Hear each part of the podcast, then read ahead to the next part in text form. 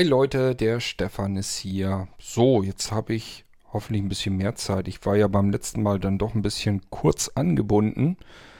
Hab da ja mitbekommen, ähm, der Andrak hat angerufen und ich sollte dann ja herkommen zur Villa. Nochmal zur Erinnerung, ich habe mich hier privat bei der Oma Ingrid, so nenne ich sie. Sie nennt mich immer ihr Junge, von daher kann ich ruhig Oma Ingrid zu ihr sagen. Ähm, das ist eine relativ herzliche äh, Beziehung. Also ich sag ja, äh, ich helfe ihr mal so ein bisschen, wenn das irgendwie Rasenmähen oder sowas, wenn es darum geht, wo sie sich schwer mit tut, dann kann ich ein bisschen helfen. Im Gegenzug, im Gegenzug versorgt sie mich hier mit Kuchen, wenn sie welchen gebacken hat und was weiß ich alles. Also es ist wirklich ein schönes Wohnen hier. Ähm, ist natürlich eine andere Geschichte, ob ich jetzt in einem Zimmer äh, wohne oder ob ich eine ganze, die ganze Villa und, und den Wald um mich umzu und so weiter habe. Aber ich hoffe natürlich auch, dass das irgendwann mal wieder ein Normalzustand wird und ich wieder zurück in meine Villa kann, in die Villa Ruina. Ja, der Herr Andrak, der hatte dann gestern ja angerufen und mich darüber informiert, dass es, ähm, ja, wie soll man es nennen? Also ich würde fast sagen, dass es ein Massengrab äh, gibt, das man gefunden hat.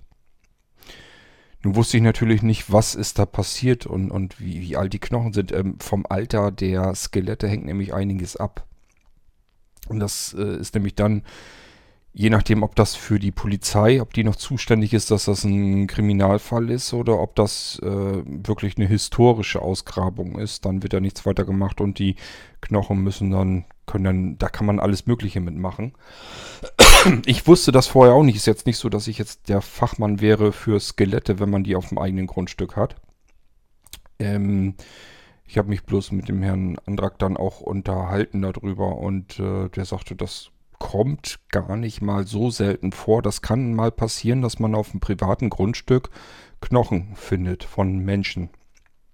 Und dann hängt viel davon ab, wie alt die sind. Das wird dann geschätzt. Und wenn man das erstmal rausgefunden hat, und das ist halt nicht irgendwie, dass das irgendwie nur erst 10, 20 Jahre her ist, sondern länger, dann kann das eben ganz schnell auch ein Fall für die Polizei werden. Da müssen die ermitteln und dann wird das auch richtig hart. Also dann ähm, ja, muss man selber erstmal, ähm, wird man selber als, als Zeuge und wenn man Pech hat, kann man sogar verdächtigt sein, ähm, eingeladen und muss dann Aussage machen. Ähm, also da kann man ganz schnell auch in, in unter Mordverdacht und so ein Scheiß alle geraten. Und ähm, wenn die Knochen halt schon uralt sind, und das ist bisher hier der Fall gewesen, ähm, dann ist das eigentlich eher so eine historische Geschichte und äh, dann geht es eigentlich nur darum, wer kriegt die Knochen und da wird dann aber nichts mehr gemacht. Das ist hier auch so der Fall. Man, äh, die konnten also gestern schon relativ zügig feststellen, dass die Knochen mindestens 100 Jahre alt sind.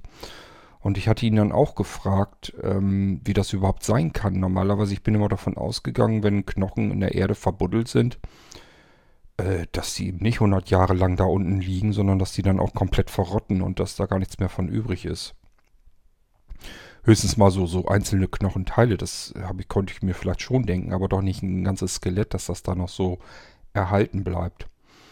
Und der meinte, ja, ich wüsste ja, dass das eine moorige Gegend wäre. Also da gibt es ja ein Moor. Ich habe euch das, glaube ich, schon mal erzählt. Ähm, wenn man den Waldweg durchgeht, kommt man ja an diesen großen See. Und ringsherum ist ja eine einzige große Moorlandschaft. Äh, da haben die ja auch Torf abgestochen und so weiter. Ähm, und er sagt, entsprechend der Boden ist da eigentlich überall so. Ist halt nur so, dass an den anderen Stellen, beispielsweise dort, wo ich mein Grundstück habe, dass da eben Wald und so weiter drüber gewachsen ist im Laufe der Zeit und dass der, dieser moorige Boden eben dann weiter unten ist. Vorhanden ist aber immer noch und der schließt eben alles relativ luftdicht ab und somit können da eben auch ähm, Skelette, Knochen und so weiter längere Zeit in solch einem Boden dann bestehen. Und das ist hier auch wohl der Fall. Die haben aber wohl Möglichkeiten, mal eben schnell schon herauszufinden. Das dauert gar nicht so lange. Ich habe gedacht, das muss eingeschickt werden. Dann dauert das Wochen, bis man rausfindet, ähm, wie alt die Knochen sind. Aber man kann so, so ganz grobe Einschätzungen kann man relativ zügig schon machen. Und äh, da hat er also gesagt, also er geht davon aus, dass die Skelette, die sie da gefunden haben, über 100 Jahre alt sind.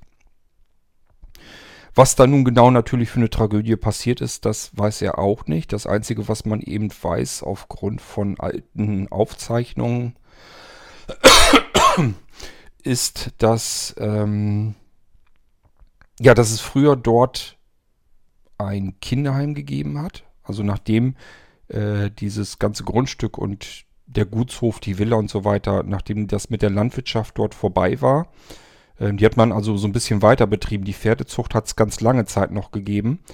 Ähm, aber die restliche ähm, Landwirtschaft mitsamt der Land Ländereien, wo man richtig Erntehelfer und sowas brauchte, das gab es eine ganze Weile dann schon nicht mehr. Und die Gutsbesitzer, die Eigentümer, ähm, haben da ein Kinderheim halt eröffnet. Das muss so irgendwie um die Kriegsjahre gewesen sein, also auch schon um den Ersten Weltkrieg herum. Und ähm, es gibt halt Aufzeichnungen, dass dann im Ort viele Kinder verschwunden sind. Und ähm, die hatten halt viele Kinder dort, Waisenkinder und so weiter. Und er vermutet mal, dass vielleicht auch um die Zeit, was auch immer da genau passiert ist, ähm, eben das passiert ist, dass da die ganzen Kinderleichen jetzt dann sozusagen auf meinem Grundstück gefunden wurden. Ich hatte erst natürlich vermutet, vielleicht ist da irgendwas, sind da Knochen von, von Melissa dabei oder so. Ähm, das glaube ich aber nicht, weil Melissa kennt so, so, so alte Radios und alte Tonbandgeräte und sowas, das kennt sie noch. Ähm, das gab es ja um die Jahrhundertwende, also von, von 1899, 1900, 1901 und so weiter, das gab es damals ja alles noch nicht. Äh, ich gehe mal davon aus, dass Melissa da wirklich, ich habe das ja mal geträumt, wie so ein kleines Mädchen eben in dem, ja, was ich mir als Swimmingpool fertig gemacht habe, dass sie da eben ertrunken ist. Und ich vermute mal, so ein Traum kommt ja nicht von ungefähr, dass das eben mit Melissa zusammenhing. Ähm, was das Träumen betrifft, muss ich sagen, seit ich nicht mehr in der Villa lebe, habe ich diese Albträume nicht mehr. Ich erzähle euch da ja auch immer davon. Am Anfang äh, eines Podcasts setze ich das ja um, meinen Albtraum. Und ähm, Albträume habe ich seitdem gar nicht mehr. Interessanterweise haben die also wohl doch dann ganz klar mit der Villa zu tun. Mir ist aber was anderes passiert und das wollte ich euch heute mal erzählen weil das für mich auch so, so unglaublich, so unfassbar war. Ähm, ich komme natürlich auf die anderen Sachen nochmal drauf zu sprechen, also was da jetzt genau passiert ist mit den Ausgrabungen und so weiter, da gehen wir nochmal drauf ein. Ich wollte jetzt erstmal bloß die Geschichte mit dieser, ja, ich weiß gar nicht, wie ich es nennen soll. Ich würde es nicht mal Traum nennen. Es muss ja einer gewesen sein. Aber der war so eigenartig, so seltsam. Ähm, das ist mir kurz nachdem ich hier eingezogen ist, ist das schon passiert. Und zwar, ähm, ja, wie soll ich euch das erklären? Ich nehme an, dass ich es geträumt habe. Es fühlte sich aber nicht an wie ein Traum, sondern es fühlte sich an wie extrem realistisch. Was habe ich geträumt? Ich habe geträumt, dass ich ähm, durch eine mir unbekannte Gegend gegangen bin. Da waren Gassen, Kopfsteinpflastergassen. Und ähm, bei der einen Gasse, die ging durch so ein Tor noch durch. Und ich bin dort aber links abgebogen äh, zwischen zwei Häusern sozusagen durch in einen Innenhof.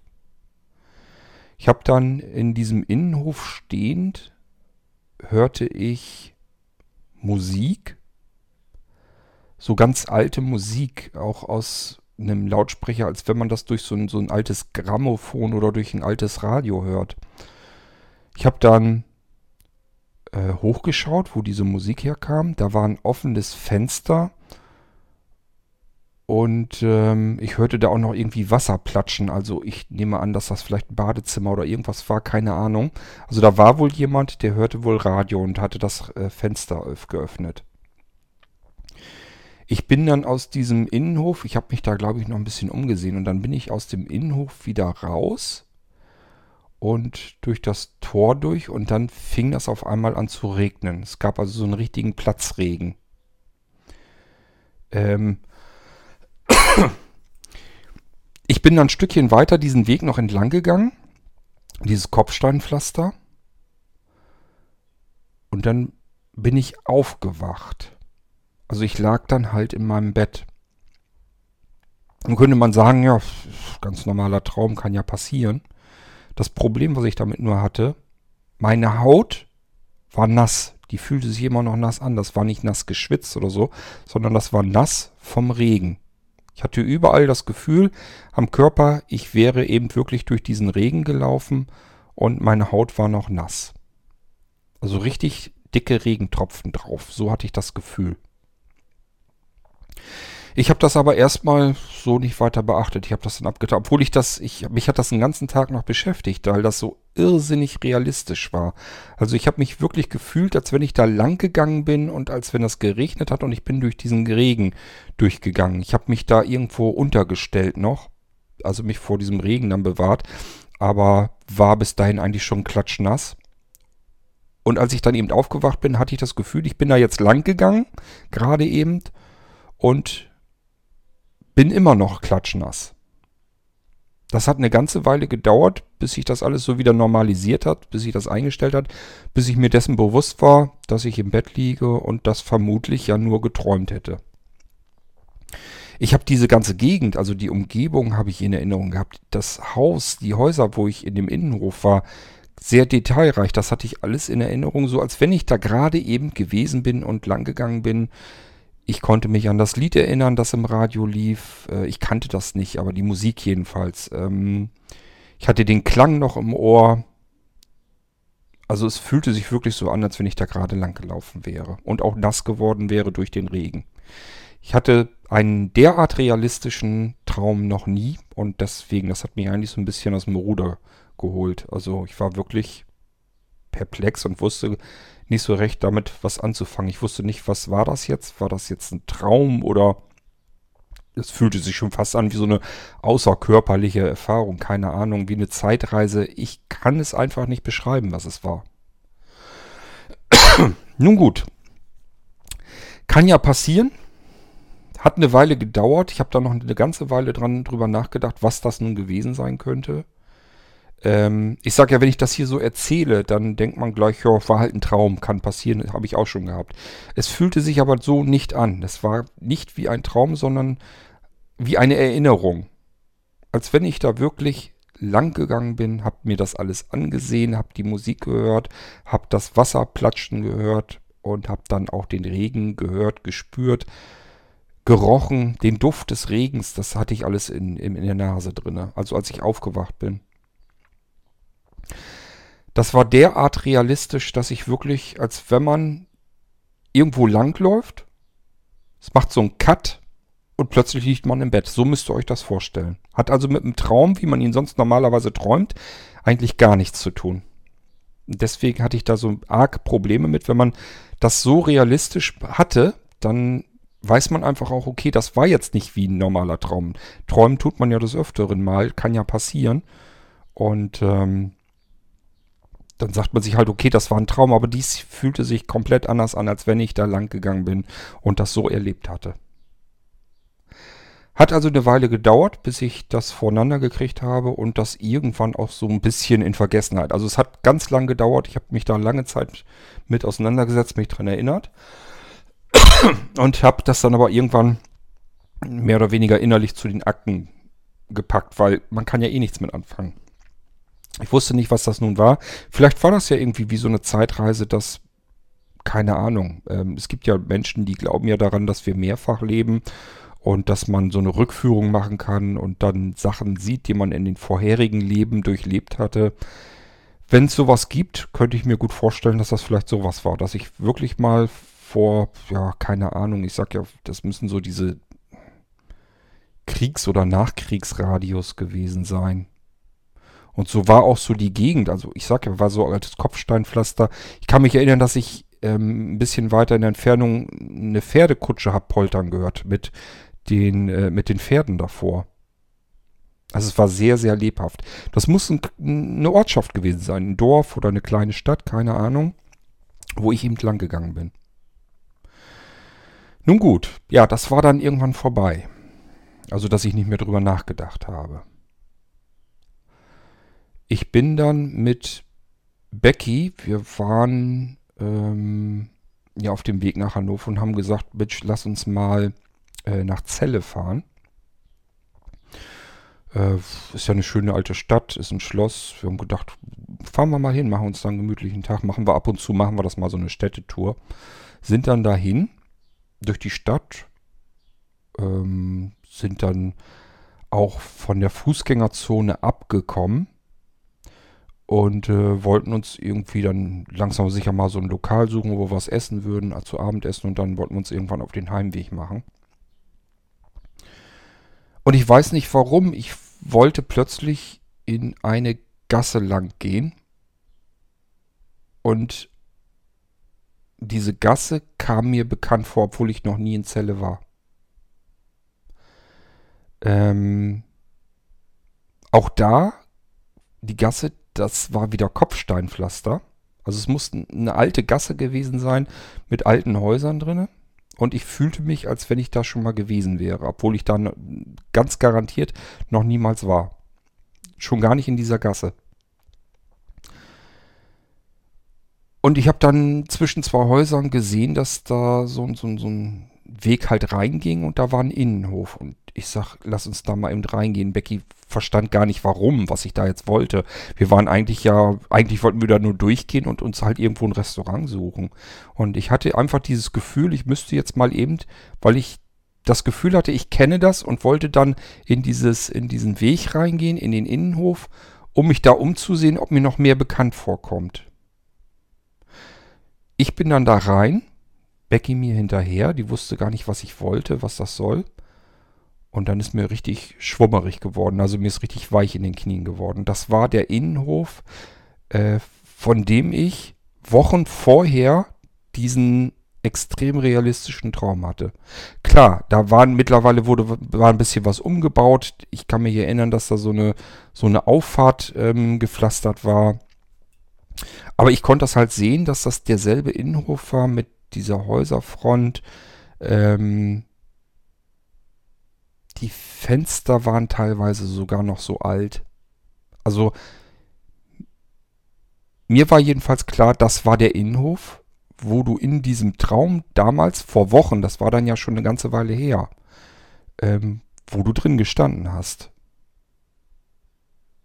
Könnt ihr euch das erklären? Ich kann mir das nicht erklären. Ich bin dann aus diesem Innenhof wieder raus und musste mich draußen in der Gasse erstmal auf eine Fensterbank setzen. Also es war halt keine Bank oder was da und ich hatte echt das Gefühl, mir ist richtig weich in den Knien geworden, weil ich das überhaupt nicht begreifen, überhaupt nicht fassen konnte, was da nun passiert ist. Da habe ich mich auf die Fensterbank gesetzt und musste erstmal nachdenken, was das jetzt war. Ich war mir exakt sicher, hier warst du in deinem ganzen Leben noch nie. Garantiert nicht. Und ich war mir hundertprozentig sicher, dass das hier die Ecke ist, die Stelle ist, von der du vor einigen Wochen, tja, geträumt hast, obwohl ich ja das als Traum gar nicht wahrnehme, weil das so extrem realistisch war. Wo ich hier weitergegangen bin, ich wusste genau, in welche Richtung ich dann gegangen bin, die Gasse entlang, aus der ich herkam, aus der Richtung, bin ich in diesem Traum hingegangen wo dann der Regen anfang, wo ich nass wurde. Und das alles ist so passiert und ich war völlig von den Socken. Ich konnte das gar nicht glauben, ich konnte das gar nicht verstehen. Ich habe das Becky dann auch erzählt und äh, die fand das auch ein bisschen unheimlich. Ja, das ist mir dann passiert. Ich dachte, ich erzähle euch das mal, weil mich das ehrlich gesagt so ein bisschen aus den Socken gehauen hat, weil ich das nicht nachvollziehen, nicht, voll, nicht verstehen konnte. Also ganz verrückt. Ja, das war die eine Geschichte, die wollte ich euch mal erzählen zwischendurch. Das ist jetzt auch schon wieder eine ganze Weile her, aber ich habe gedacht, ich erzähle euch das mal. Ähm, allein schon, um das selbst nochmal voneinander zu bekommen. Ich erzähle euch das hier so locker flockig, äh, wenn euch sowas passiert. Ihr müsst euch das wirklich vorstellen, dass mir das so passiert ist. Und da, geht mal bitte nicht davon aus, dass ihr das als Traum wahrnehmt, wenn euch sowas passiert. Das war wirklich wie erlebt. Kann aber nicht sein. Als wenn ihr etwas erlebt, was ihr aber nicht, was, wo ihr genau wisst, das kann so nicht passiert sein. Ihr könnt das nicht erlebt haben. Das ist etwas, was ich eben überhaupt nicht verstehen kann. Und das bringt einen so ein bisschen aus dem Tritt raus. Ja. So, davor habe ich aber ja noch eine ganze Weile in der Villa gewohnt. Das war ja nicht abzusehen. Also ich sage ja, bevor ich da diese Stelle im Garten, auf, wo ich da auf die Steine gestoßen bin, war ja alles noch ganz völlig in Ordnung, soweit wie man von in Ordnung sprechen kann. Ähm, eins ist mir noch passiert, das fand ich auch extrem gruselig. Ähm, Habe ich geschlafen, ganz normal in der Villa oben im Schlafzimmer. Fenster war auf Kipp und ähm, bin dann aufgewacht, weil ich Geräusche gehört hatte. Was ja nichts Neues ist. Ist ja nicht ungewöhnlich, dass ich sage ja allein schon, weil es ist, ist ein altes Haus. Das knarzt und knackt nun mal überall im Gebäck. Äh, draußen ist Wald, da sind Tiere. Also es ist halt immer irgendwelche Geräusche sind. Das ist ganz normal. Ist nie leise dort gewesen. Aber diese Geräusche kamen aus dem Flur vor dem Schlafzimmer. Schlafzimmertür hatte ich zu. Und dort habe ich Geräusche gehört. Und es hörte sich so an, als wenn jemand einen schweren Schrank oder einen Tisch den Flur entlang schieben würde. Also immer so ein Stückchen weiter schieben. Dann so ein, so ein, als wenn jemand stöhnt.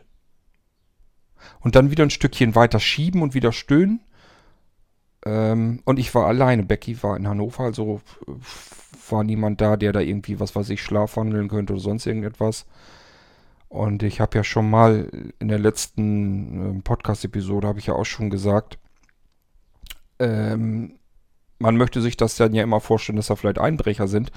Wer macht denn sowas? Das macht ja keiner. Also für mich war wieder klar, irgendwelche Geister oder so können wieder nicht schlafen, was weiß ich, und spuken da rum in der Villa. Ich wollte mir das nicht ansehen. Ich wollte den Geist aber wissen lassen, dass ich davon mitbekomme und habe gedacht, wenn ich jetzt laut rufe, hau ab, lass mich in Ruhe. Ich glaube, das habe ich, glaube ich, geschrien. Noch so im Halbschlaf. Äh, lass mich in Ruhe, geh weg. Und dann war es tatsächlich auch vorbei. Also in dem Moment war Schluss. Ich bin also von diesen Geräuschen wach geworden. Und ich sage ja, war so Rutschen, Schieben von irgendwelchem schweren, von irgendeinem schweren Gegenstand. Und dann war wieder so ein bisschen Gestöhne dazwischen und dann wieder weitergeschoben. Und das ist eben das, wovon ich wach geworden bin, was ich mir eine Weile dann so im Halbschlaf auch angehört habe. Und dann dachte ich mir nur, wenn ich jetzt Krach mache, dann haut der vielleicht ab und lässt mich in Ruhe. Und genauso war das auch. Ich habe also irgendwie laut gerufen, hau ab, lass mich in Ruhe. Und ähm, dann war tatsächlich Ruhe. Also auch die ganze Nacht hindurch. Ich habe dann, bin dann irgendwann, ich konnte erst eine Weile nicht schlafen, aber ich bin dann irgendwann wieder eingeschlafen. Und dann war auch wirklich Ruhe. So, am nächsten Morgen bin ich dann aufgewacht, habe mich aber ja, gleich dran erinnert, was in der Nacht war, dass ich da eben von aufgewacht war. Und ähm, habe mich dann angezogen im Schlafzimmer und bin dann raus. Und ähm, tatsächlich war, ich habe im Flur ähm, auf gegenüber von der Badezimmertür sozusagen steht so eine Vitrine. So eine alte Vitrine, die habe ich, ähm, ich weiß gar nicht, von ähm, meiner Tante habe ich das Ding, glaube ich, mal geerbt. Und ich fand die ganz schön und habe die dann eben auch mit in die Villa genommen, weil das da ja alles hinpasst. Ich mag das eigentlich ganz gern, wenn da ein paar alte Möbel auch wirklich stehen. Dieses moderne ist gar nicht so meins. Ich finde, das passt einfach nicht in so eine, wenn man so ein schönes altes Haus hat, da müssen auch einfach alte Möbel rein. Und da hatte ich eben diese Vitrine da drauf. Das ist wie so ein, so ein Sekretär, ist das, glaube ich, nennt man das Ding. Und der stand nun mehrere Meter weiter, quasi so schräg vor meiner Schlafzimmertür. Den musste also wirklich jemand dahin gerückt haben in der Nacht. Ich habe mich also nicht verhört und ich habe das nicht nur geträumt oder hatte einen Albtraum, sondern da muss wirklich sich einer abgemüht haben, das schwere Ding quer durch den Flur geschubbert zu haben. Wozu das gut sein soll, kann ich euch nicht sagen, das weiß ich nicht. Ich hatte ein paar Tage später nochmal Kontakt zu Melissa. Ähm, wenn ihr euch nicht mehr daran erinnert, Melissa ist ja ähm, ein Mädchen, das vor vielen Jahrzehnten verstorben sein muss. Ähm, draußen vor der Villa sozusagen. Also ich meine ja, dass die dort in diesem, ich weiß nicht, ob das immer als Schwimmteich, Schwimmbad genutzt wurde. Ich habe mir das jedenfalls so fertig gemacht, habe den wieder fit gemacht und ähm, Risse raus zementiert und so weiter und den wieder mit sauberem Wasser gefüllt, geschrubbt und alles, so dass man da wirklich im Sommer schwimmen drin kann. Ich weiß nicht, ob das früher auch schon so angedacht war. Jedenfalls ist Melissa meiner Ansicht nach dort ertrunken. Und äh, die spukt halt in diesem Haus herum. Und ich kann Kontakt mit ihr aufnehmen. Wenn ihr meinen Podcast, die früheren Episoden auch schon gehört habt, dann wisst ihr das. Ich habe auch schon Aufnahmen machen können, wo ich mich mit Melissa unterhalten konnte. Und ähm, das ist eigentlich immer ganz praktisch. Ist so ein bisschen wie so, eine, so, ein, so ein Kontakt, so eine Kommunikation in dieses andere Reich, von dem ich zwar überall was wahrnehme, ähm, seit ich in der Villa wohne, ich aber natürlich nichts richtig Greifbares habe. Also ich weiß halt nicht, was passiert da genau. Ich kriege das zwar mit, so wie jetzt auch wieder. Ich höre dann halt diese Geräusche, dass da jemand etwas, ein, ein Gegenstand, ein Möbel verrutscht, aber kann euch mit großer Sicherheit, deswegen bin ich auch gar nicht erst aufgestanden, ich kann euch mit Gewissheit sagen, wäre ich rausgegangen, aus der Schlafzimmertür herausgeguckt, ich hätte nichts gesehen. Ich hätte wahrscheinlich gesehen, wie dieser Sekretär schon ein paar Meter weiter geschoben wurde, aber ich hätte niemanden dort entdeckt und so geht mir das andauernd. Also ich sehe halt die Auswirkungen, die dort passieren, dass da irgendwelche Geister oder Wesen oder wie man es auch immer nennen will, ähm, dort offensichtlich auch naja, leben will ich nicht sagen, existieren. Ähm, aber ich sehe diese Geister normalerweise nicht. Was ich schon bisher gesehen habe, sind ab und zu so ein paar Schatten. Das war ja zum Beispiel bei diesem Mann, der, den ich nachts äh, im Dunkeln auf meiner Bettkante hinten in der Ecke habe sitzen sehen, auf der Matratze. Da habe ich vielleicht einen Schreck gekriegt. Erinnere ich mich auch noch jederzeit wieder zurück dran, was das gruselig war. Ich möchte euch mal erleben, wenn ihr aufwacht und seht im dunklen Zimmer, wo der Mond noch so reinscheint, dass äh, unten zu euren Füßen an der Ecke jemand bei euch auf dem Bett sitzt. Also nur so ein Schatten könnt ihr da sehen. Ähm, ich glaube, da würdet ihr euch, ganz euch auch ganz fürchterlich erschrecken. So ging mir das auch. Also das habe ich schon mal gesehen, so ein Schatten. Und Melissa habe ich ja sogar als einziges wirklich richtig gesehen. Also dieses Mädchen habe ich halt immer wieder mal gesehen, schon von Anfang an. Und das muss meiner Meinung nach Melissa sein. Die habe ich also sowohl gesehen als auch gehört und ich kann mich mit ihr sogar unterhalten. Jetzt hier nicht. Ich habe gedacht, vielleicht ist sie ja bei mir, dass, dass, dass sie hier auch ist, also in der Mietwohnung. Ähm, ich habe das hier auch schon probiert, habe das alte Radio mitgenommen. Darüber kann ich mit ihr kommunizieren. Warum das über dieses Ding funktioniert, kann ich euch leider nicht sagen. Ich weiß es nicht. Ich weiß nur, dass das eben klappt. Manchmal, auch nicht oft und auch nicht immer. Manchmal geht das. Und deswegen habe ich das Ding hier mit in die Mietwohnung genommen, weil ich dachte, probierst du mal aus, ob Melissa darüber mit mir auch über diese, in dieser Mietwohnung Kontakt nehmen kann, aufnehmen kann. Das habe ich hier aber noch nie hinbekommen. Es scheint nur in der Villa zu funktionieren. Ich nehme an, weil sie sich dort auch dann aufhält. Dass man da zusammen sich denselben Raum, denselben Ort ähm, teilen muss, um kommunizieren zu können. Ja, also ich habe Melissa gefragt, ob sie was weiß, wer diesen Sekretär dieses Möbelstück da im Flur verrutscht haben könnte, verschoben haben könnte. Und das wusste sie aber auch nicht. Das, da konnte sie sich auch leider auch keinen Reim drauf bilden. Tja. Leider. Hätte mich echt interessiert.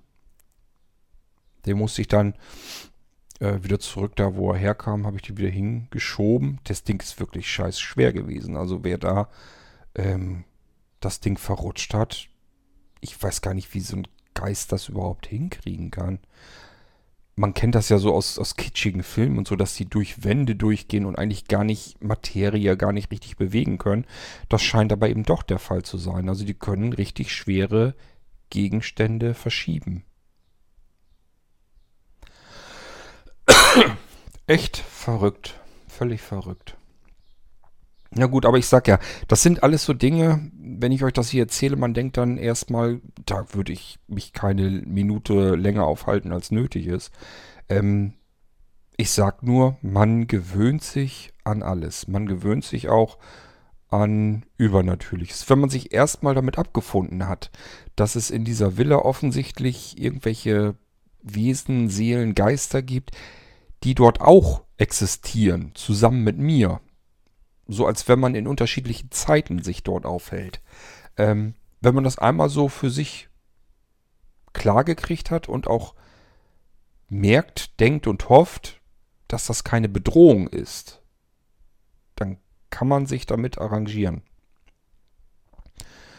Ähm, also in dem Stadium bin ich quasi, dass ich sage, okay, ich akzeptiere das hier, sind irgendwelche anderen Wesen, die existieren hier, warum auch immer.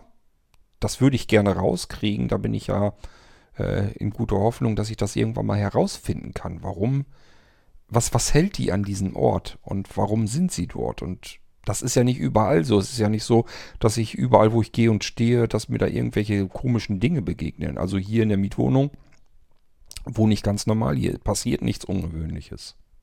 Gar nichts. Ähm, das ist nur dort in, in der Villa. Nun habe ich da aber ja auch schon einiges rausgefunden, eben dass diese Villa eine ziemlich bewegte Geschichte hinter sich hat. Ich habe euch das in der letzten Episode ja schon so ein bisschen erzählt mit dem äh, Hexenberg. Das, die Adresse ist ja am Hexenberg. Und ähm, es ist halt eine Waldlichtung, wo man früher Hexen verbrannt hat und später war da auch ein Podest, wurde dort aufgebaut, wo Leute wirklich geköpft wurden, gehängt wurden und so weiter. Man hat sie dann eine Weile auch auf, an den Bäumen aufgehängt. Ich hatte ja auch diesen Albtraum mal, wo, naja, ich träume mich da immer so rein, als wenn ich derjenige bin, der dann hingerichtet wird. Ich habe ja auf dem Pferd gesessen. Ich weiß auch nicht, was das soll, weil das war ja ganz, ganz seltsam. Ich habe ja auf diesem Pferd gesessen und habe dann aus den Augenwinkeln heraus gesehen, dass um mich herum in den anderen Bäumen schon Tote hingen. Und auch da waren auch welche, die hingen ja schon länger. Das waren schon verwesene Leichen, die dort in den Bäumen hingen. Und fand ich mich dort ja und saß auf einem Pferd und hatte ja auch die Schlinge um den Hals. Ich sollte also auch gehängt werden habe eigentlich damit gerechnet, dass man das Pferd äh, ja erschrecken würde, dass das nach vorne wegspringt und ich dadurch eben den Halt verliere und dann am Baum hängen würde. Und dann kam es ja ganz anders. Dann äh, haben die ja mit einem sehr scharfen Schwert den Hals des Pferdes durchtrennt. Die haben das Pferd geköpft und das ist dann vor mir in sich zusammengesackt, zusammengebrochen, hat noch so einen Satz nach vorne gemacht und dann habe ich dort erst am Baum gehängt. Ähm, das war ja auch einer dieser fürchterlichen Albträume, die ich hatte. Die habe ich euch hier aber äh, ja schon quasi verarbeitet im Podcast. Also die Albträume, die sind da schon wirklich ziemlich gruselig. Auf der anderen Seite, die helfen mir auch, äh, meine Geschichten zu schreiben. Ich schreibe ja nun auch noch, bin ja als Autor für ähm, Grusel- und Thriller-Roman. Also was Besseres hätte mir eigentlich gar nicht passieren können als diese Albträume, die ich dann hernehmen kann, um meine Geschichten zu schreiben. Sie müssten meiner Meinung nach nur nicht mal so lebhaft sein. Also manchmal war ich dann wirklich schweißgebadet auf und denke dann, um Himmels Willen, was war denn das für ein grauenvoller Traum? Was war das furchtbar?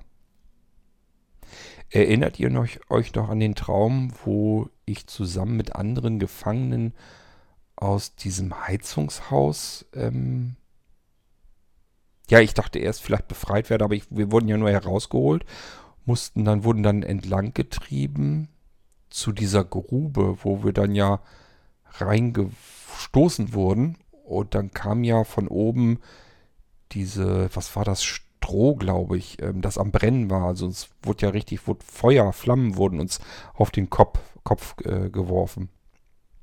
Wir sind da ja erbärmlich in dieser Grube verbrannt. Und ich hatte ja diese Grube tatsächlich auch gefunden. Also die war ja, da war ja eine kleine Erdschicht drauf. Ähm, befand sich dann ja an der Seite, wo das Küchenfenster und so weiter ist. Und ich hatte mir ja immer vorgenommen, dass ich irgendwann mal diesen Deckel der frei gebuddelten Grube irgendwann mal wegziehe mit Fridolin. Fridolin ist mein Trecker. Der alte Trecker, den ich da noch habe. Und damit wollte ich dieses, diese Gruben, die, diesen Stein, diese Steinplatte, die da drauf lag, wegziehen. Das konnte ich so aber nicht hinkriegen, weil da ein Baum davor gewachsen war. Und zum einen mochte ich den Baum nicht so gerne wegnehmen, weil der eigentlich sehr schön gewachsen war und schön äh, Schatten spendete. Der sah eigentlich sehr schön aus. Ich wollte ihn nicht unbedingt wegmachen. Den hätte ich aber wegmachen müssen. So, nun haben sie den aber sowieso weggemacht. Ähm, die, diese, die Leute, die dort bei mir am, am Graben sind, diese Ausgrabungen machen bei der Villa auf dem Grundstück, haben den Baum eben sowieso weggenommen. Und ähm, ich war ja nun gestern dort und dort haben, ist er mit mir auch zu dieser ja, Grube hin. Ich habe gesagt, habt ihr da die, die Steinplatte weggenommen? Ich habe halt gesehen, als ich ankam, dass die Steinplatte da lag. Ich sage, habt ihr die, die Grube da jetzt freigeräumt? Habt ihr die Steinplatte da runtergenommen? Sagte, ja, wenn, dann untersuchen wir ja auch alles. Ich sage, oh, das, da wollte ich sowieso reingucken. Da hatte ich einen ganz komischen Traum. Ich hatte schon gefragt, habt ihr da irgendwas drin gefunden? Und äh, er sagte, ja, sehen Sie sich das selbst am besten an. Und ähm, dann sind wir da zusammen hin. Und da war zum Glück nichts. Ich habe bloß gedacht, ach du Scheiße. Und ich glaube, das war auch das, was man da sehen konnte. Das waren einfach nur Sickergruben. Ähm, es gab drei Gruben nebeneinander. Drei oder vier? Ich bin mir gar nicht sicher. Ich glaube, es waren drei. Und die funktionieren wohl so, da sind auch wirklich die Hausanschlüsse dran. Also wenn man jetzt Wasser verbraucht oder Pipi macht oder was auch immer, duscht, badet, dann läuft das erstmal alles in die erste Grube. Und ähm, das, was dicker ist, das setzt sich nach unten ab und dann geht das dünne fließt dann immer rüber in die nächste Grube und so geht das dann weiter, sodass in der dritten Grube nur noch das ganz dünne ist und in der ersten Grube, Grube bleibt das ganz dicke unten am Boden liegen. So funktioniert dieses Dreikammern-System wohl. Und äh, die Grube, die ich dort freigebuddelt hatte, das war einfach die sozusagen die erste Grube, wo das Dicke drin gesammelt wird. Ja, und könnt ihr euch vorstellen, das sah jetzt nicht appetitlich aus roch auch nicht so gut, ähm, weil war ja immer noch aktiv, da ist immer noch ähm, das Abwasser vom Haus teilweise dran. Und ähm, ja, also da kann ich zumindest so weit Entwarnung geben. Ähm, die haben ja auch Gerätschaften, die können da irgendwie, ich weiß nicht, wie das funktioniert mit Echolot, keine Ahnung, wie das geht. Ähm, die können da also auch Gerätschaften reinhalten und gucken, ob da irgendwas ist, was da nicht reingehört. Und das waren alles, war ganz normales organisches Material. Das meiste war schon wieder, ja, letzten Endes hat sich das zu, zu so, so Bodenerde, also als wenn man Kompost hat. So hat sich das zersetzt dann. So, kurze Unterbrechung. Ähm, ja, ich habe eben die Aufnahme abgebrochen, weil ich gehört hatte, dass im Treppenhaus jemand lang ging. Habe ich mir schon gedacht, das kommt ab und zu mal vor, dass Oma Ingrid nach oben spaziert. Und äh, da wollte ich jetzt nicht ähm, weiter einfach aufnehmen, sondern habe dann eben die Aufnahme beendet. Ja, sie kam mal wieder mit, ähm, sie hatte frisch gebackenen Topfkuchen und wollte mir ein Stückchen geben. Und ich habe gedacht, ach, was soll das? Ähm, kochst du eben Kaffee, fraß, ob sie Zeit hat. Natürlich hat sie Zeit und äh, dann trinkt man eben zusammen Kaffee und quasselt ein bisschen. Ich glaube, das tut ihr auch manchmal ganz gut. Ähm, schön wäre ja jetzt, weil das ja nun auch älteres Baujahr ist, hatte ich so gedacht, vielleicht kennt sie was von der Villa, aber das kann man vergessen. Da hat sie noch gar nichts von gehört. Sie weiß also noch nicht mal, dass dort ähm, im Wald noch ein Haus steht und was da so passiert ist und so, schon gleich gar nicht. Eigentlich ungewöhnlich. Normalerweise wissen ältere Menschen zumindest, dass es da eine Villa gibt und dass der Hexenberg da ist und sowas. Ist jetzt nicht so, dass das total unbekannt ist. Ähm, zumindest die ältere Generation weiß da schon was drüber. Sie will das aber mal in ihrem Kaffeekränzchen ansprechen. Äh, da sind ja alles Damen der älteren Riege und ähm, vielleicht weiß jemand da noch ein bisschen was drüber. Und dann wird sie mir das sicherlich auch brühwarm erzählen. Ähm, ich nutze im Prinzip jede Gelegenheit, die ich irgendwie ergattern kann, um an weitere Informationen heranzukommen. Und äh, mir ist das schon ein paar Mal passiert, dass das auf irgendwelchen Irrwegen, wo man gar nicht drüber nachgedacht hat, passiert ist. Also ist immer gut, gerade so, wenn man ältere Semester hat, dass man einfach fragt, Mensch, wenn du da irgendwie was in Erfahrung bringen kannst, dann probier das doch bitte mal und lass es mich dann wissen. Ja, mal gucken, vielleicht kommt da auch noch was bei raus. Ähm, ja, aber Kaffeezeit ist jetzt beendet und Jetzt kann ich noch ein bisschen aufnehmen. Jetzt bin ich bloß am überlegen, was ich euch erzählt habe. Ähm, zuletzt waren wir, glaube ich, bei der Sickergrube, aber da war ja nun zum Glück nichts weiter passiert. Das wurde untersucht, ob da irgendwelche Sachen drin waren, die da nicht reingehören. Also ging natürlich wieder um irgendwelche Skelette oder so, ob da jetzt auch noch irgendwelche Knochenfunde sind. Und das konnte man aber relativ schnell und zügig ähm, ausschließen. Da haben die so Gerätschaften für, womit sie auch den Boden und so weiter untersuchen können, ob da irgendwelche Dinge im Boden sind. Also selbst wenn dann Meter tief äh, ein Skelett vergraben ist, das können die relativ gut und schnell sehen auf dem Bildschirm. Also die sind da schon richtig mit technischem Gerät dran, mit dem auch noch was anfangen kann. Ähm, ja, sieht gar nicht danach aus. Also wenn man da hinkommt. Ich bin da ja gestern auch nochmal hingefahren. Das ist halt als wenn jemand eine riesengroße Baustelle ausgebuddelt hat. Also überall ist der Sand abgetragen, sind überall, wo man einen Sandhaufen hinkarren konnte, hat man den Sand hingekarrt. Da sind da so Riesenberge mit Sand und auf der anderen Seite sind dann wieder tiefe Löcher im Boden. Ähm, damit man dort langlaufen kann, sind Holzbohlen drüber gelegt, sodass ich zumindest bis zur Villa, bis an die Türen rankomme und äh, jederzeit in die Villa theoretisch kann. Ich musste halt nur dafür unterschreiben, dass das auf meine eigene Gefahr passiert, weil kann halt was passieren, sind ja nur so Holzbohlen und da geht es dann links und rechts geht es eben in die Tiefe. Naja, so tief ist es nun nicht. Also meist haben die so 1,50 Meter, 1,60 Meter, 60, Meter 70 ausgebuddelt. Aber wenn man da reinstürzt, äh, kann man sich auch trotzdem ganz schnell mal eben was brechen. Ist also nicht ganz äh, ungefährlich. Ich bin gestern ja dahin gefahren und ähm, musste das Auto wieder vorne an der Straße, also man fährt sozusagen, biegt man rechts ab, den Waldweg hinein und dann gleich vorne an, vorne an beim Waldweg muss man schon anhalten, weil das geht da schon los. Da sind äh, leere LKWs und so weiter, Baufahrzeuge, Pkw von den Mitarbeitern und so weiter und so fort. Der ganze Feldweg ist also schon dicht geparkt. Und ich habe mir da auch einen Platz gesucht, wo ich mein Auto abstellen konnte. Und bin dann eben den Rest natürlich zu Fuß hin. Und hörte dann wieder, na, zuerst dachte ich an dieses Baby im Wald. Vielleicht könnt ihr euch noch dran erinnern, hatte ich auch mal eine Aufnahme hier für den Podcast, wo ich ein Baby hatte, das im Wald am, am, am Schreien war. Das hat ja im Wald nachts geschrien, wenn ihr euch noch erinnern könnt an die Aufnahme.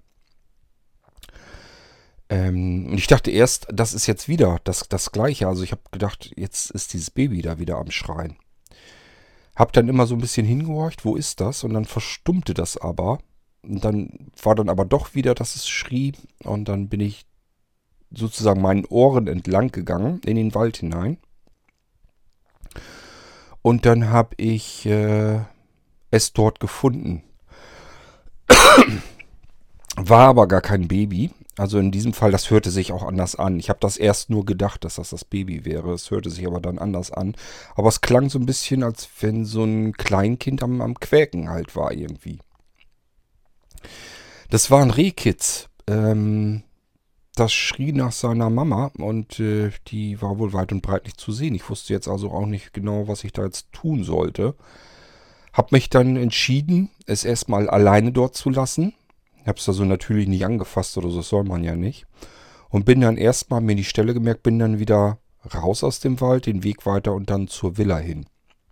Und hab mir dann vorgenommen, äh, wenn ich losfahre, gucke ich da nochmal nach, ob dann mittlerweile alles in Ordnung ist. Ja, dann bin ich zur Villa hingelatscht und ähm, ja, ich muss, ich sag ja, ich bin, ich muss jedes Mal wieder staunen. Also wenn ich dieses Bild da sehe, mit den ganzen Gruben drumherum ausgebuddelt und den Sandbergen drumherum, ähm, das sieht alles furchtbar aus. Also ich sage wie eine riesengroße, wie eine Großbaustelle. Wie eine Großbaustelle sieht das aus. Dann sind da Bagger zwischendurch, die bewegen die Erdberge von links nach rechts und von rechts nach links und überall rennen irgendwelche Leute rum. Teilweise sieht man nur die Köpfe aus irgendwelchen Löchern rausgucken und echt verrückt. Ja, und dann hatte ich mich durchgefragt bis zu dem Herrn Andrak hin. Der war in so einem Bauwagen drinne und ähm, ja, dann ist der mit mir los. Ähm, ich habe dann ja, wie gesagt, gesehen, dass der Deckel von der Grube dort war. Und dann habe ich gesagt, ob ich, den wollte ich mir die ebenfalls erstmal ansehen. Und dann sind wir dahin, ja, äh, geturnt, mehr oder weniger. Es ist wirklich Sport. Wir mussten auf diesen Holzbohlen entlang tingeln und äh, bis zu der Grube hin. Er hatte mir aber ja versichert, da ist alles ganz normal, so wie so eine Sickergrube. Also die hat ganz normal ihre Arbeit getan und da wäre auch nichts Schlimmes drin gewesen. Somit ähm, konnte ich das für mich zumindest abhaken. Der Deckel kommt dann natürlich auch wieder drauf und dann kann man also auch weiter benutzen. Die ist zwar relativ voll, er sagte, muss man irgendwann sicherlich mal leeren, aber ansonsten war das alles in Ordnung. Und dann sind wir eben ganz nach hinten durch, äh, nach links. Wir sind teilweise in diesen unterirdischen Gängen lang gegangen. Also da waren halt links und rechts Mauern und ähm, Unten drunter waren so aus, aus Feldstein, das erinnerte mich so ein bisschen an Kopfsteinpflaster. Da hatten die wohl damals den Boden fertig gemacht in diesen äh, Gängen drinne. Und da sind wir eben ein ganzes Stück weit nach hinten, weiter rein, also zum Wald hin, ähm, zum richtigen Wald hin. Ich sag ja, es gibt ja so ein, einmal den, den, ja, ich hätte fast gesagt Urwald, also den Wald als solches. Und dann gibt es ja sozusagen mein Grundstück, die Lichtung, die aber ja auch schon so ein bisschen zugewachsen ist. Bloß sind die Bäume dort wesentlich kleiner und äh, jünger. Und das ist im Prinzip gerodet. Also das, was vorher auf meinem Grundstück war, mit den kleineren Bäumen und so weiter und den Büschen, das ist alles weg.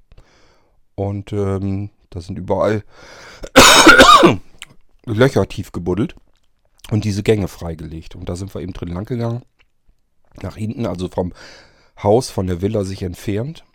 Und dann hat er mir das da gezeigt, dass man da eben, ähm, er sagt, da muss noch irgendwie ein Gebäude gestanden haben, ganz hinten in der Ecke. Und dort wurden diese äh, Skelette eben gefunden, diese Kinderskelette. So wie er mir das erklärt, ich habe das ja nur gesehen und ja, waren halt unterschiedlich große, also mir sind zunächst erstmal die, die Schädel aufgefallen natürlich. Das sieht schon alles ein bisschen gruselig aus, muss ich ehrlich sagen. Also ich habe mich dann schon ein bisschen erschrocken.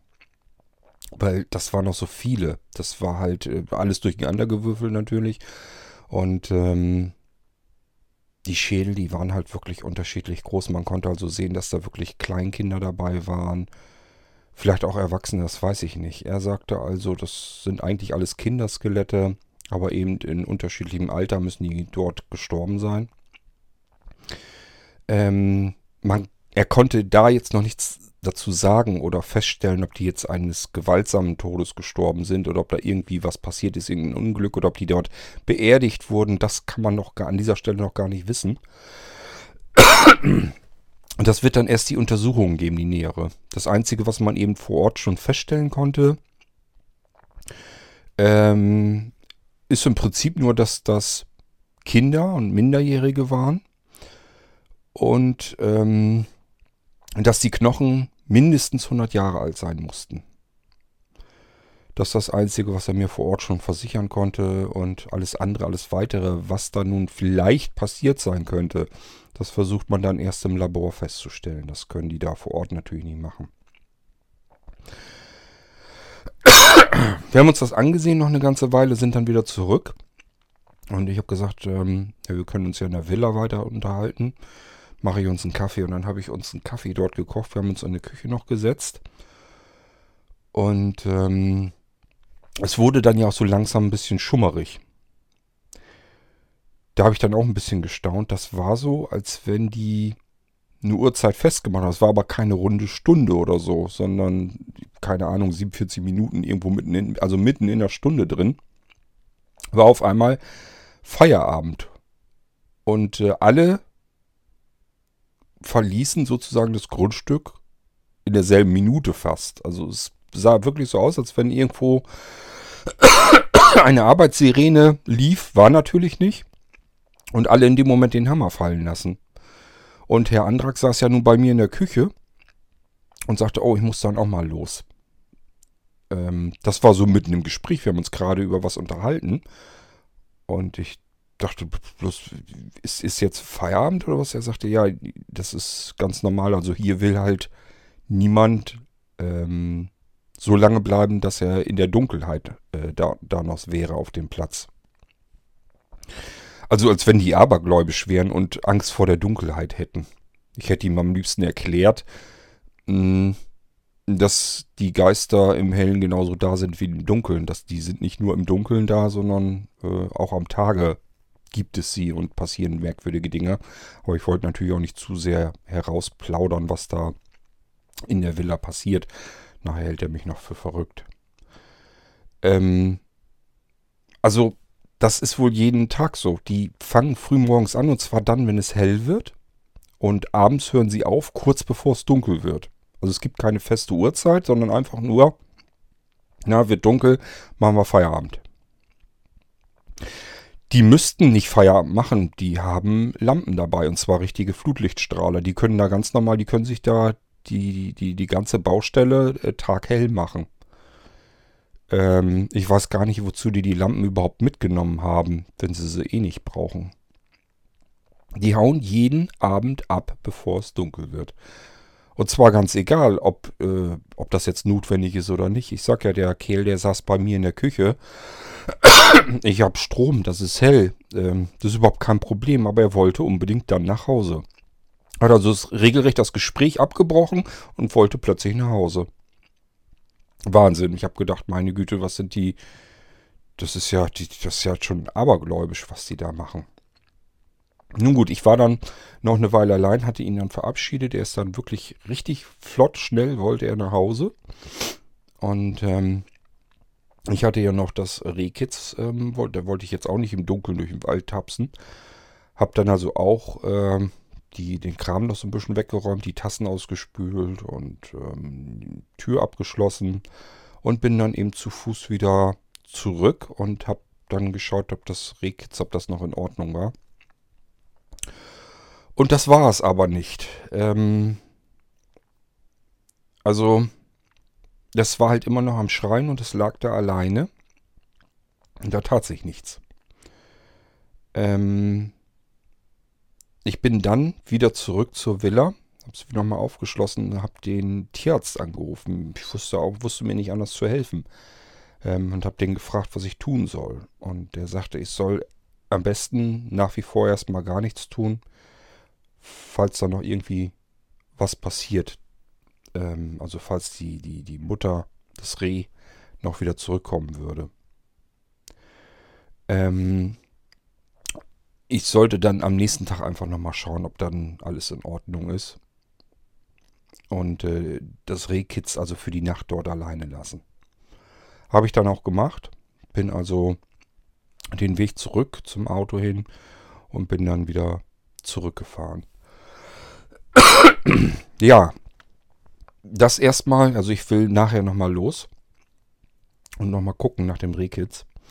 Und wenn dann, ähm, wenn das da immer noch allein ist, dann, je nachdem in welchem Zustand das ist, werde ich es wahrscheinlich mitnehmen und hier zum Tierarzt bringen. Ich weiß nicht, ob der noch irgendwie was machen kann dann. Ich hoffe schon mal. Aber mal gucken. Jetzt weiß ich es halt noch nicht, ähm, wie es dem Tier geht. Da werde ich danach schauen, nachher noch. Ähm, dann habe ich noch ein Problem gehabt. Das ist ja schon ewig her, aber ähm, ich habe ja auch schon ewig keinen Podcast mehr gemacht. Und zwar habe ich es mir ein bisschen mit dem örtlichen Schornsteinfeger ähm, ja, vergrellt. Der war nicht so gut auf mich gestellt.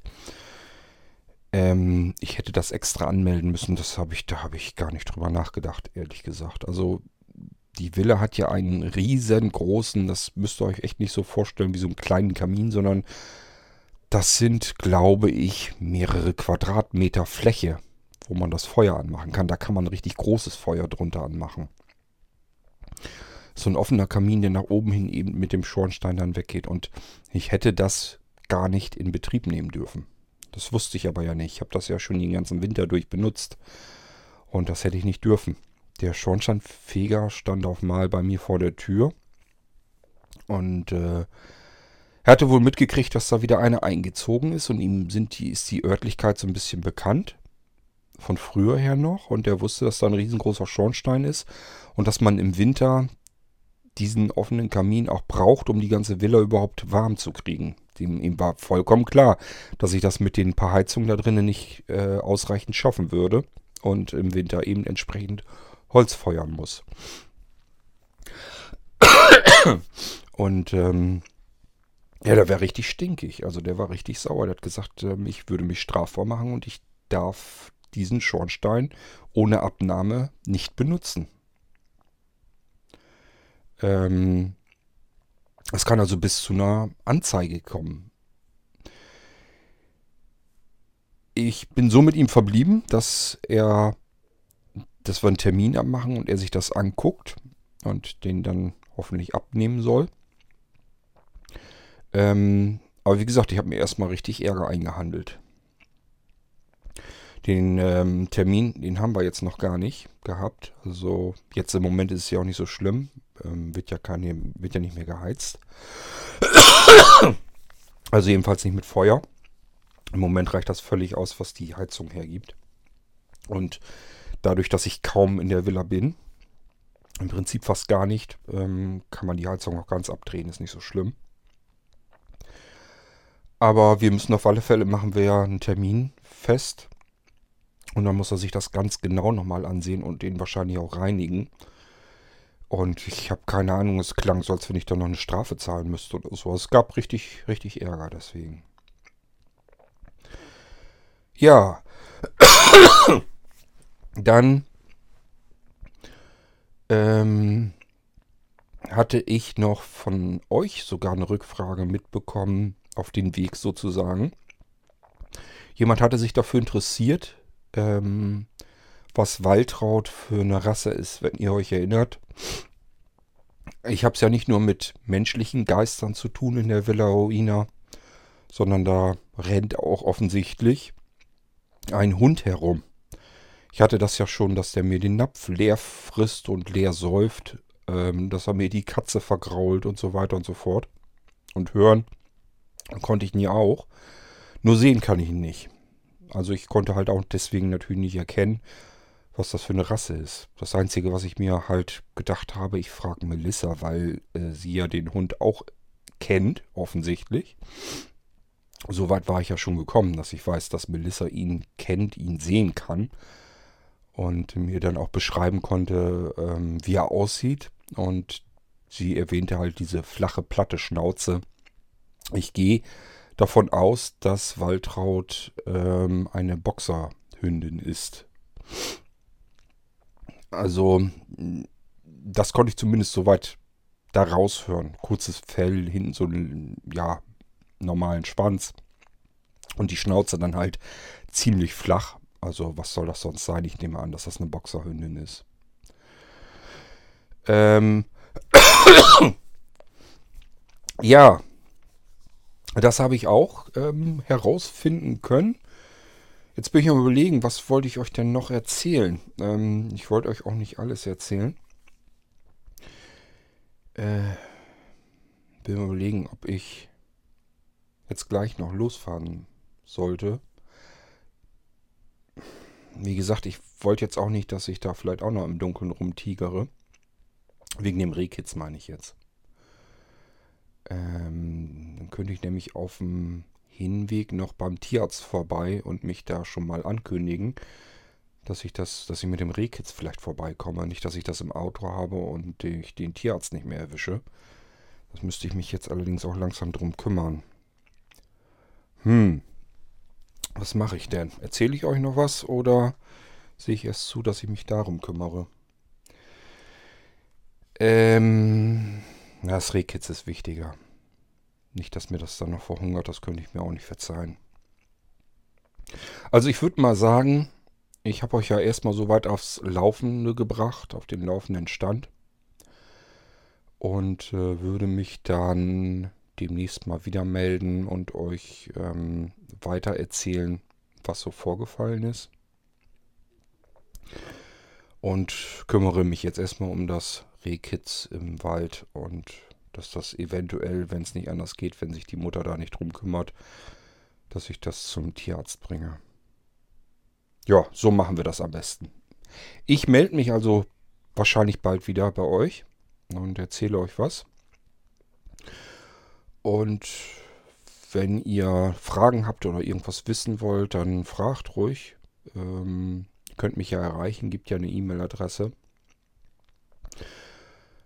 Und ansonsten würde ich sagen, wir hören uns dann hoffentlich bald wieder. Und ja, macht's gut. Bis dann. Tschüss, euer Stefan.